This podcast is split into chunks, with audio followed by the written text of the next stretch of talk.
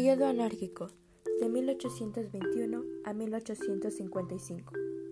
Para muchas personas, el siglo XIX fue un periodo de mucho desorden y continuas luchas entre grupos de poder y estancamiento económico. La inestabilidad política se sumó a problemas económicos y sociales. Durante este periodo, la sociedad mexicana buscaba formar un Estado nacional independiente, libre y soberano tras el dominio que tuvo España hacia ellos. El siglo XIX también se caracterizó por el nacimiento del sistema republicano federal.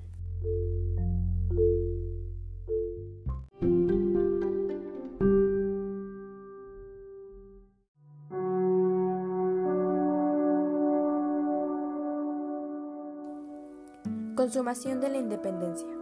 El 24 de febrero de 1821 se proclamó el Plan de Iguala.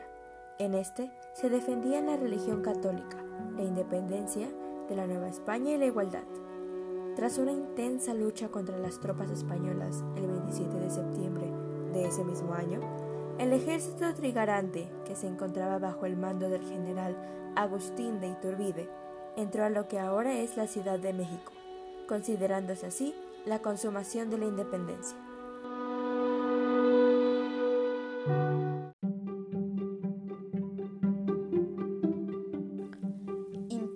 Iturbide, también conocido como Primer Imperio Mexicano, abarcó del 21 de julio de 1822 al 19 de marzo de 1823.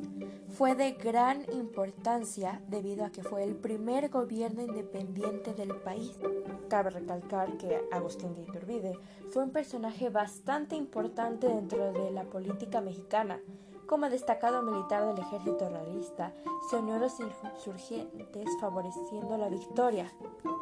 Durante este periodo, México tuvo su mayor extensión geográfica debido a que se anexaron provincias que simultáneamente habían declarado la independencia a España.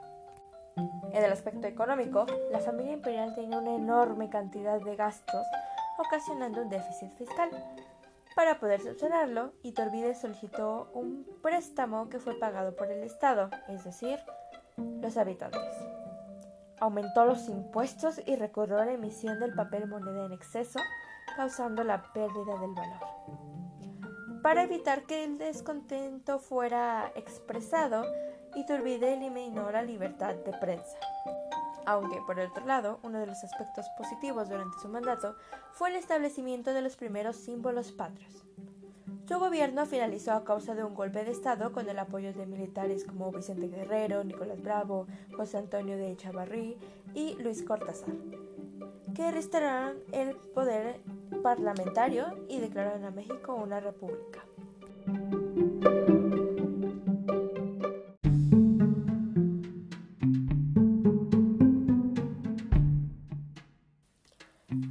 De. El 1 de febrero de 1823 se proclama el Plan de Casamata para derrocar al emperador Agustín de Iturbide.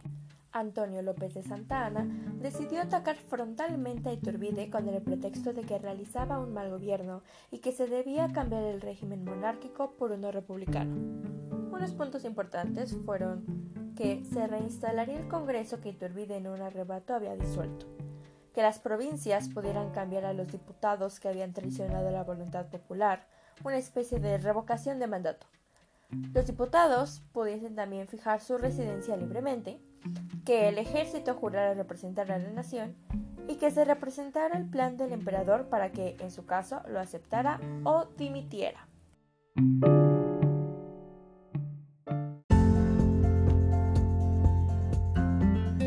Constitución Federal el 4 de octubre de 1824 entró en vigor la primera Constitución Federal de los Estados Unidos Mexicanos, siendo este un documento de carácter jurídico y político que estableció el sistema político federal y tuvo como fin principal el de declarar el carácter independiente de México como país. La creación de esta Constitución Federal se dio tiempo después de concluido el primer imperio mexicano se estableció un gobierno provisional que convocó a un Congreso Constituyente, el cual se reunió el 5 de noviembre de 1823 y dos días después, el 7 de noviembre, celebró su instalación solemne. Esta constitución se conformó por siete títulos y 171 artículos. Fue una mezcla de antecedentes hispánicos y estadounidenses. Por otro lado, se considera a este documento el resultado de la Guerra de Independencia, cuyos conceptos transcendieron hasta la Constitución de 1917 que nos rige hoy en día. Ejemplo de esto son la soberanía nacional, derechos humanos, federalismo, división de poderes y democracia representativa.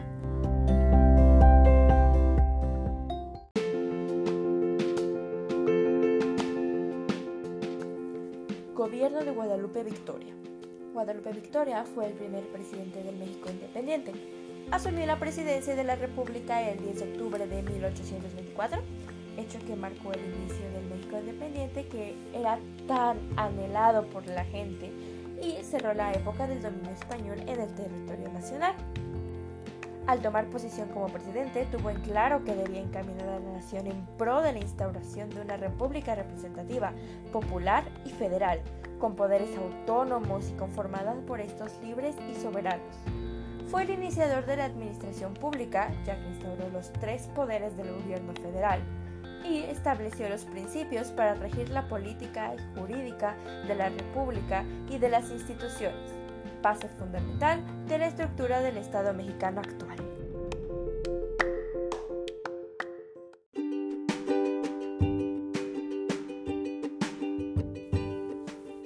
Reformas liberales de Valentín Gómez Faria. Gómez Farias trató de llevar a cabo cambios radicales en la estructura político-social del país, como la libertad de opiniones y supresión de leyes representativas de la prensa, abolición de los privilegios de la iglesia y el ejército, supresión de las órdenes monásticas y de todas las leyes que autorizaban a la iglesia a participar en negocios civiles, consolidación de la deuda pública y su amortización, fomentar la propiedad territorial y sacarla de su decadencia y facilitar los medios para mejorar a las clases indígenas, mejorar la educación de las clases populares, cesando el monopolio de la Iglesia en el poder de la enseñanza.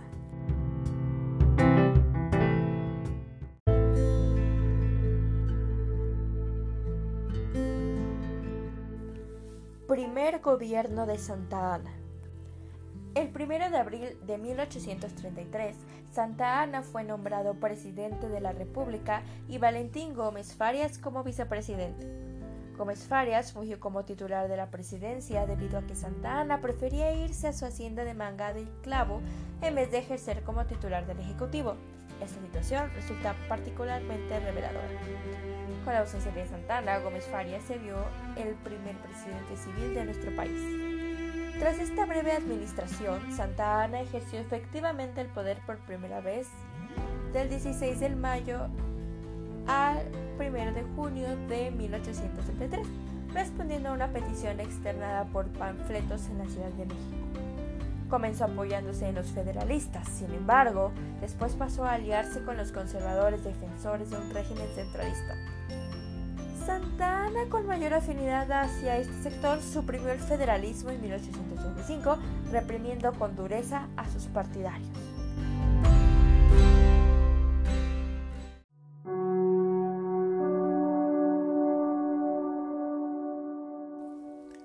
Siete leyes constitucionales.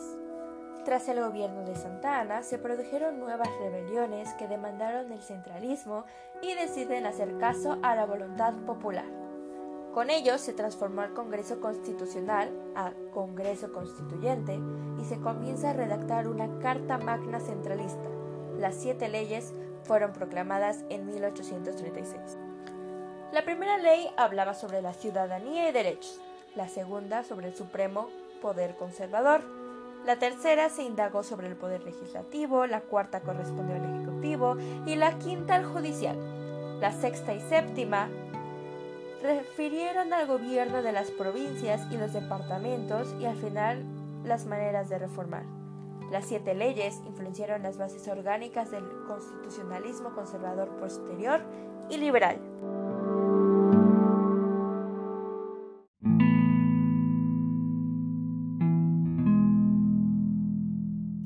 Separación de Texas.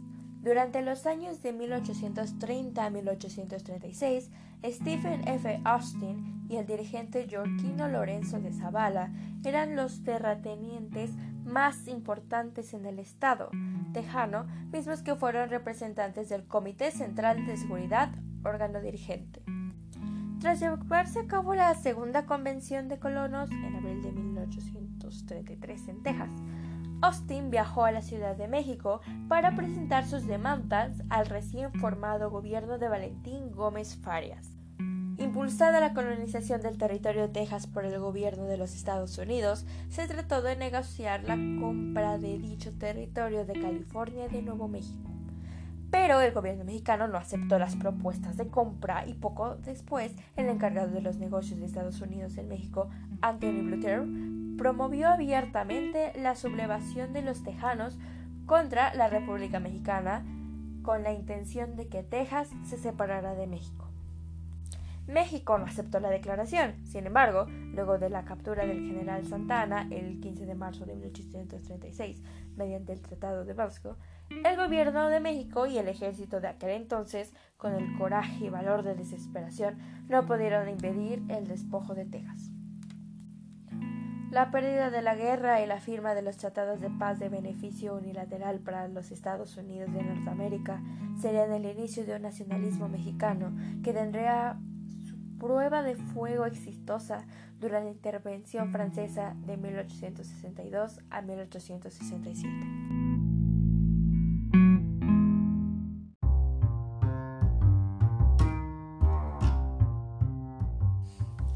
La Guerra de los Pasteles este fue un conflicto bélico entre Francia y México, el cual fue llevado a cabo el 16 de abril de 1838 al 9 de marzo de 1839.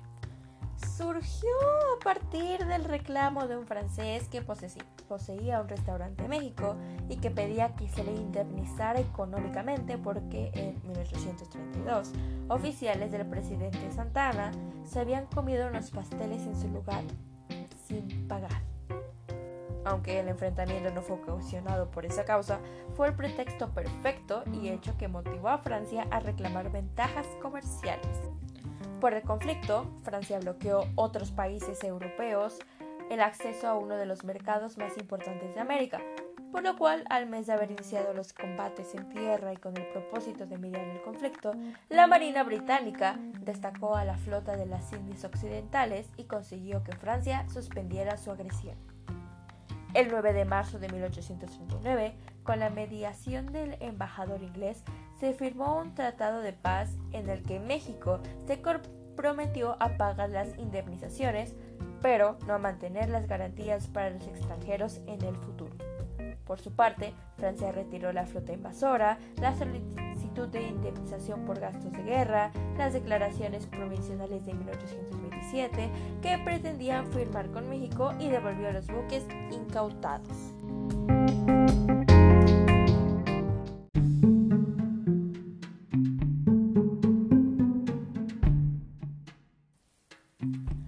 Bases orgánicas. 1842, el Congreso formuló un proyecto para una nueva constitución. El diputado Mariano Otero propuso un gobierno republicano, representativo, popular y federal, así como un sistema de representación de las minorías, lo que ocasionó un gran descontento en la fracción conservadora que derivó en diversos enfrentamientos que condujeron a que el Congreso fuera disuelto. En junio de 1843 se sancionó una nueva Carta Magna a la que se le dio el nombre de Bases Orgánicas de los Estados Unidos Mexicanos de 1843. Esta norma fue de corte centralista. Estuvo en vigor solo tres años y suprimió el supremo poder conservador. Se instauró la pena de muerte y se restringió la libertad de imprenta.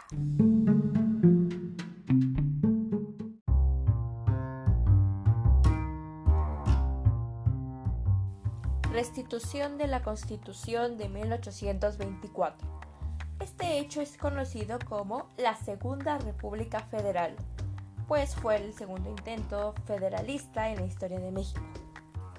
Oficialmente llamada Estados Unidos Mexicanos, la República Federal fue restaurada el 22 de agosto de 1846, cuando el presidente interno José Mariano Salas expidió el decreto que restaurara la Constitución de 1824.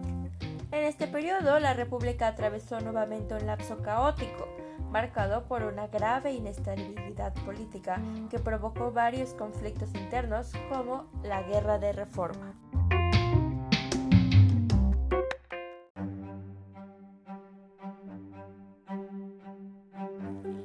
Intervención norteamericana.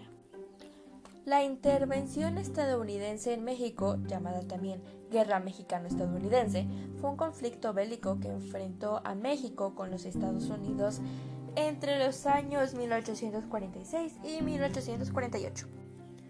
Se inició a consecuencia de las pretensiones expansionistas de los Estados Unidos, cuyo primer paso fue la creación de la República de Texas. Otros detonantes fueron la entrada del ejército estadounidense en la zona comprendida entre los ríos Nueces y Bravo y la demanda de indemnización al gobierno mexicano por los daños causados en Texas durante su guerra de independencia. A principios de 1846, Taylor recibió órdenes de marchar con su ejército al sur hasta el río Bravo. En marzo de 1846, tomó el camino de Matamoros, en donde el 25 de abril de 1846, la caballería mexicana al mando del general Anastasio Torrejón derrotó una fuerza norteamericana de avanzada al mando del capitán Thurston. Este motivo fue una buena excusa para que el presidente Polk pidiera la declaración de guerra al Congreso. Sangre norteamericana había sido derramada en territorio norteamericano. El Congreso norteamericano le declaró la guerra a México el 13 de mayo de 1846 como consecuencia de los actos agresivos de México. Con la firma del Tratado de Guadalupe Hidalgo en el mes de febrero de 1848, México perdió más de la mitad de su territorio y se inició el retiro de las tropas invasoras.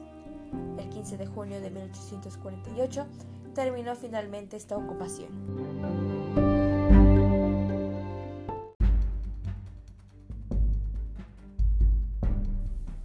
Regreso de Santana. Tras su exilio en Colombia, el Partido Conservador en México, que en ese momento gobernaba la mayor parte de los estados del país, le escribieron en 1853 a Santana para que volviera. Este aceptó y consiguió buenos resultados al inicio, pero tras la muerte de su principal colaborador, Lucas Alamán, su gobierno comenzó a tener mm, ciertas áreas dictatoriales. Sin embargo, a pesar de la crisis económica y de la pérdida de gran parte del territorio, el 16 de septiembre de 1853, Santana se hizo llamar Su Alteza Serenísima. El otro proclamado defensor de la patria dejó la presidencia por última vez en 1855 tras el triunfo del Plan de Ayutla.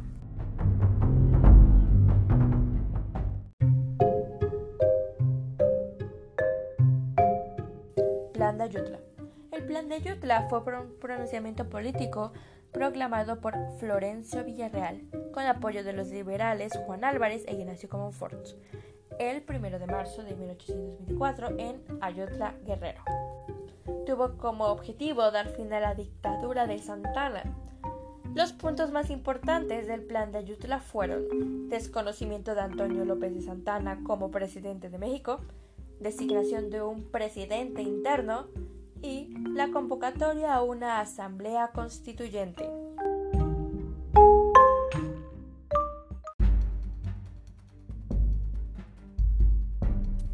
Revolución de Ayutla. La Revolución de Ayutla fue un movimiento insurgente originado en el estado de Guerrero en 1854. La razón del levantamiento fue la inconformidad con la dictadura de Santana, aprovechando la abolición de la Constitución Federal de 1824. Santana intentó reprimir rápidamente la insurrección de los guerrerenses, también llamados pintos. Por ello, decretó la pena de muerte para quienes poseyeran un ejemplar del plan de Ayutla y no lo quisieran entregar a las tropas del gobierno. De igual manera, impuso la leva, que es el enlistamiento forzado en el ejército. Los conservadores antiguos, aliados del dictador, aprovecharon el desconcierto en la capital, fingieron adherencia al plan de Ayutla y nombraron una junta de representantes, que nombró a Martín Carrera como presidente interno. Duró en el cargo 28 días, pues fue abandonado por las tropas conservadoras ante el avance de la columna liberal.